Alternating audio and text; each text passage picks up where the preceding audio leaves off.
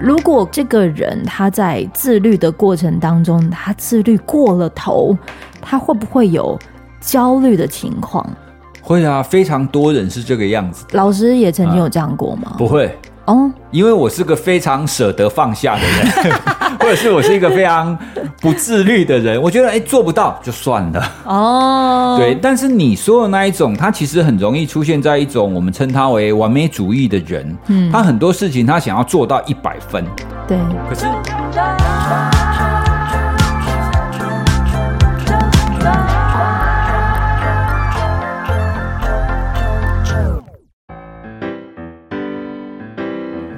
欢迎收听啾团，我是九九。在今天这一次的啾团主题，想要来跟你聊一聊自律这件事。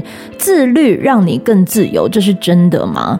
嗯、对有些朋友们来说，他可能真的已经开始有在实践这件事。但如果本身可能是有拖延症的朋友们，他可能就真的会很需要来听听这一集。如果你是那种不希望再继续有拖延症发生，你也不想要让自己处在摆烂的状态，你放心听这一集，不会让你觉得好像人生要一直逼迫你到什么程度。因为就我所知，这一位的这个跟我一起在纠团聊聊天的大哥哥，来跟你一起聊聊天。我们现在就要来在节目当中呢，欢迎到的是我们的哇塞心理学的创办人蔡宇哲宇哲老师。Hello，啾啾好，各位啾团的听众朋友，大家好，我是宇哲，今天很开心可以来跟大家聊聊自律这件事情。哦，来聊自律之前，听说老师是之前我在电台节目的听众啊。对啊，我们以前开车要送孩子去上学的时候，当然都是在听你的节目，所以那个时候啊，啾啾突然跑到我们 Podcast 界来说，哦。没拜，这样应该我们会有更多的机会合作。对，就像现在这一刻。对啊，你们其实已经算是 Podcast 界的元老了耶。对，其实，在台湾大概是这个样子，没有错。因为大概在二零二零年，就是整个台湾 Podcast 才会慢慢的起飞嘛。对、嗯，那我们也很刚好，就是那个时候开始做节目。嗯哼哼哼，你们那个时候开始做节目的起心动念的动机是什么？其实很单纯呢，就是说，哎。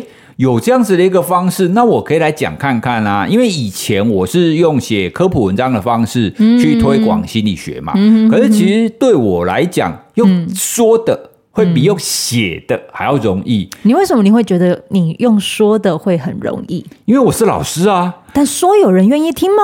有啊。哎，怎么说？哎，开玩笑，我 在高一十年，每一年的教学评价都是非常高。哎，在高一是要传道授业解惑。对啊，你你知道吗？我在高一第一年，我上了一门必修课，我当掉超过三分之一的学生。哎，嗯、呃，所有听众朋友，老师刚才讲说，上高一的第一年，不是老师去当高一的学生，是他去教高一的学生。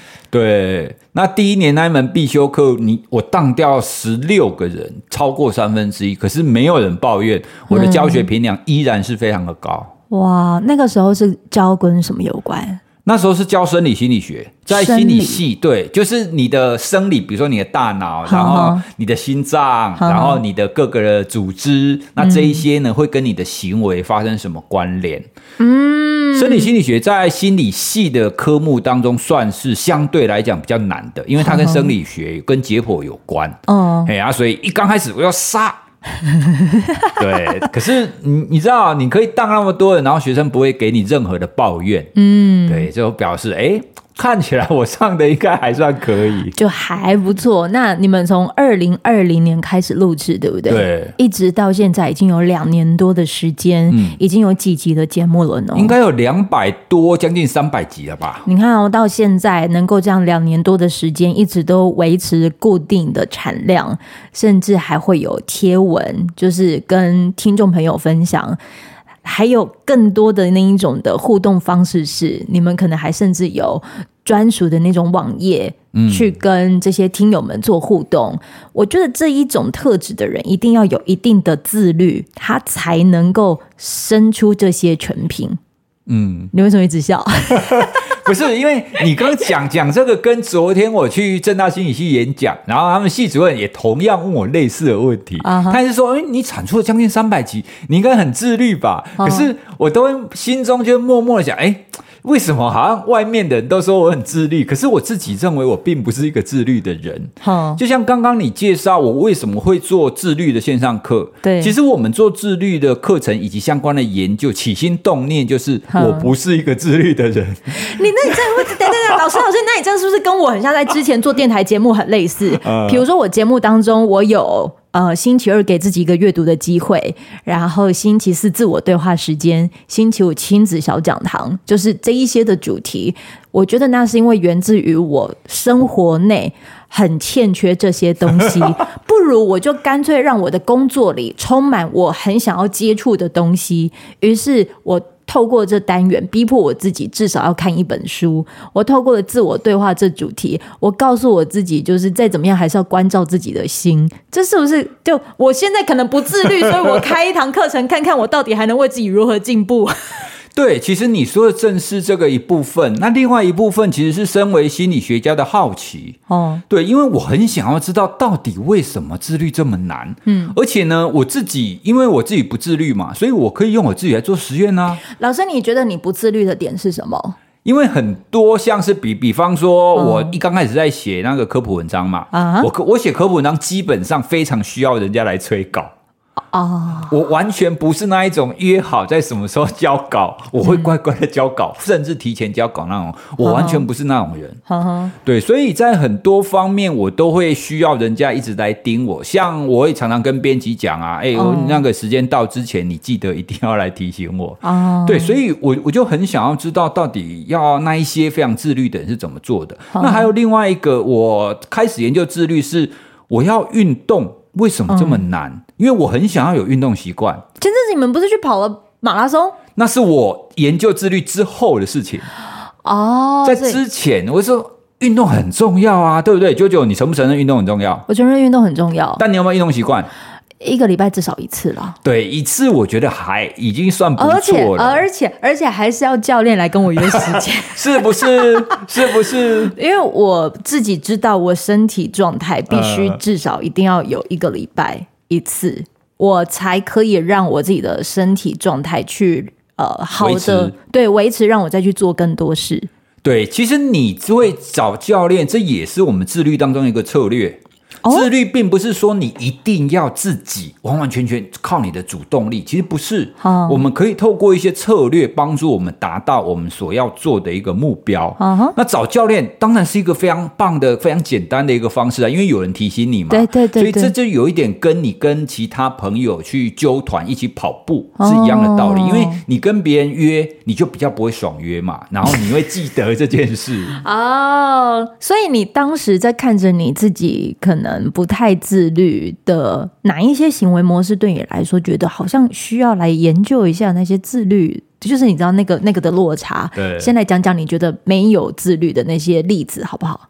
没有自律的例子，在之前，如果我们用运动来举例好了，因为我大部分都是观察我运动的状态。嗯，好，那如果你也要养成运动习惯，你一刚开始一定会非常激励嘛，对，运动很重要，我一定要运动。嗯、可是通常跑两个礼拜，或者是你做完预做了两三个礼拜以后，它就很明显就会削弱，那个热情就会不见了。对对，那这样子一再重复重复很多次，我就很想要知道到底。弱点是什么？到底为什么它会不见？然后你有什么方法来帮助我可以继续做？嗯、所以我就开始再进一步的去找一些方法、一些理论。因为在心理学当中最简单的嘛，你做了一个行为，对，那你一个行为你要有持续愿意做，你后面要有奖赏。哦，就是你要有一个回馈。你知道我想到回馈有一件事情，前阵子双十一啊，我就在想，但是但是我自己就是验证的结果，就是这个的回馈动机，它能够 push 你的时效是比较短暂的。对。对，像比如说，好，我可能买了一项这个呃洗面乳，那我本来就是有缺，然后他 push 我，终于好，我那我愿意甘愿去化妆，因为我想要去体验一下那个卸妆的效果，让我比较甘于让自己就是去整整洁我自己，因为我是本身很懒的人。嗯然后我透过这样的行为是我舒服的状态之下，我会觉得洗脸碰到我喜欢的洗面乳，对我来说这就是我的小奖赏、小犒赏，因为我靠近它了。但是当它可能变成已经习惯的时候，我那个时效就会变短了。没有错，这就是我会开始研究的原因，因为这种我们称它为外部奖赏。这叫叫外部奖赏，对，因为外部的物质给你的奖赏。那通常这种外部奖赏，它的效力确实是低的，而且如果你要持续的话，你的外部奖赏要越来越大。对，对，对，所以你就要想。跑步好，那如果假设我们一刚开始的奖赏就是你跑完步，你就可以去喝一个运动饮料，或喝一个冰淇淋，或吃一个冰淇淋嘛，这是外外部奖赏。可是这不会持久啊，所以终究你要让你的运动习惯持久，要内部奖赏。那什么叫内部奖赏？就是你做完这件事，你自己就会觉得爽。嗯，但是跑步，你要跑步完，你要怎么样才会觉得爽呢？嗯。对，这就是你必须要去做一个非常重要的一个部分。你在养成任何的习惯，你都必须要在这习惯的养成过程当中，要有一个我们就是说自我觉察，也是你的节目里面很常谈的，也是哇塞心理学很常出现的词哦。对，我们必须要有这样子的觉察在当中，你才会感受到这个行为对你而言，它有什么样子的一个正向的改变。比方说。当我后来发现，哎，我开始跑步以后，oh. 我的筋骨变得嫩 Q 嘞。Oh. 因为以前我的我站着的时候，就是如果你要做那种拉筋的话，我、oh. 我是没有办法直接弯下去，用我的手碰到我的脚、oh. 脚掌。对对，可是开始跑步又哎可以了耶。为什么可以变得比较能 Q 呢？嗯、还有运动之后，你会发现，哎，我的睡眠品质变得比较好了。嗯嗯嗯。哦，所以当你可以感受到你做了这个行为改变之后，然后你真的有了一些正向的影响的时候，嗯、那这个才是你养成这个习惯长久可以持续的一个关键。但是你的课程不可能就只有在讲自我觉察，或者是外部奖赏、内部奖赏这些事情啊。如果我因着这样子，我就能熟透，怎么可能？对，自我觉察其实是比较难的，而且它应该是比较后面，所以你前面的部分你就需要有一些比较简单的策略，让你可以至少可以让你改变这个行为，可以撑过大概两个礼拜到一个月，甚至更长。你在提的这一些全部都有落实在你的生活上吗？对，这一这一些其实就是我想要建立一个好习惯，我所感受到的最大的体验跟体悟啦。好，那当然也会从很很多心理学的理论当中，因为我们一刚开始研究，其实我们真的从心理学的理论当中，我们真的研发了一套课程，而且我们把这个课程真的去做，做完以后我们收数据，然后从数据也还发现，哎，真的有效。好，对，这个是当时我在高一的时候，我们指导一个学生做的一个论文，我们也把它发表出去了。对，所以我我这边讲一下哦，高一是高雄医学大学，呃呃，高雄医学大学不是那种高中一年级，对，你们不要有那所谓的就是听觉上好像感觉是在老师在教高中一年级，而不是哦，不是，好，好，请继续。所以我，我我们才觉得说，哦，原来这样子的一个心理学的技巧或是理论，它应该是通用在每一个人的。嗯，所以如果这样啊，这个很好啊，那你为什么不把很多的这种这种技巧或者这种理论多多跟大家分享？不是每一个人都需要建立一些好习惯、好行为吗？对对对，对啊，所以我们就想说，哎。秉持着好东西要跟大家分享的这个立场，我们就把好好的设计规划把它录下来。嗯。那你们在这个录的过程当中啊，有一度会让你发现到，就是哎，我完成了耶！因为我知道录课程其实不是一件容易的事哦，有多不容易？我觉得你必须要有一段时间非常的专注在里面，可是你还要再跟你家里的人互动哦。对啊，但我觉得这是一件还会有接到各种电话哦，然后打断你哦。可是我还是觉得这是一件非常开心的事情。嗯，怎么说？对，就就像你，你觉得哇，我一个很棒的东西耶。嗯。那这个很棒的东西，除了我们平常偶尔会在 Podcast 上跟人家分享以外，那现在有一个人要来帮忙我把这个东西大张旗鼓的说，哎、嗯，大家来哦，大家来哦，大家来哦。这个真真的，我们可以用一个很结构式的方法把它讲出去。嗯。对，所以虽然那段时间你花了非常非常多的时时间，然后甚至在在摄影棚里面，你关在那边两天，那全部把它录完，嗯，对。可是你录完，你真的是觉得很振奋，因为那是一种成就感。哦，这其实跟跑马拉松很像。很像，对，因为跑马拉松，你前面你要练啊，嗯、开什么玩笑？四十二公里你会跑不完啊。可是，呃，因为我们都已经知道自律一定有那所谓的好处嘛，就是你能享受一定程度的自由。也许就是因为你的自律，你哪些选择不做，嗯，所以你才能够有好的精神状态去。Cover 你很多的，是不管是任何的挑战，或者是享受任何你本来就该属于你的时间。可是，如果可能，这个人他在自律的过程当中，他自律过了头，他会不会有焦虑的情况？会啊，非常多人是这个样子。老师也曾经有这样过吗？啊，不会哦，因为我是个非常舍得放下的人。或者是我是一个非常不自律的人，我觉得哎，做不到就算了。哦。对，但是你说的那一种，他其实很容易出现在一种我们称他为完美主义的人，嗯，特别是完美主义的人，他们有一些哦，有一些很拖延症很严重的人，嗯，他不不见得是因为他不自律，他相反的会是他因为太完美主义了，嗯，他很多事情他想要做到一百分，对，可是。你做这么多的这么久的工作，你也知道，你什么事情都要做到一百分。不可能啊！对，你八十五分其实还好，可是你八十五分到九十分，你付出的心血可能就要 double。嗯嗯嗯。所以一百分在真正的现实工作当中是做不到的。嗯。所以那一些太要求的人，他他们就会在这种情况底下会非常的非常非常的焦虑。嗯。那焦虑到就是啊，算了，做不到，所以我就用拖延这个名义来帮我自己做心理设障。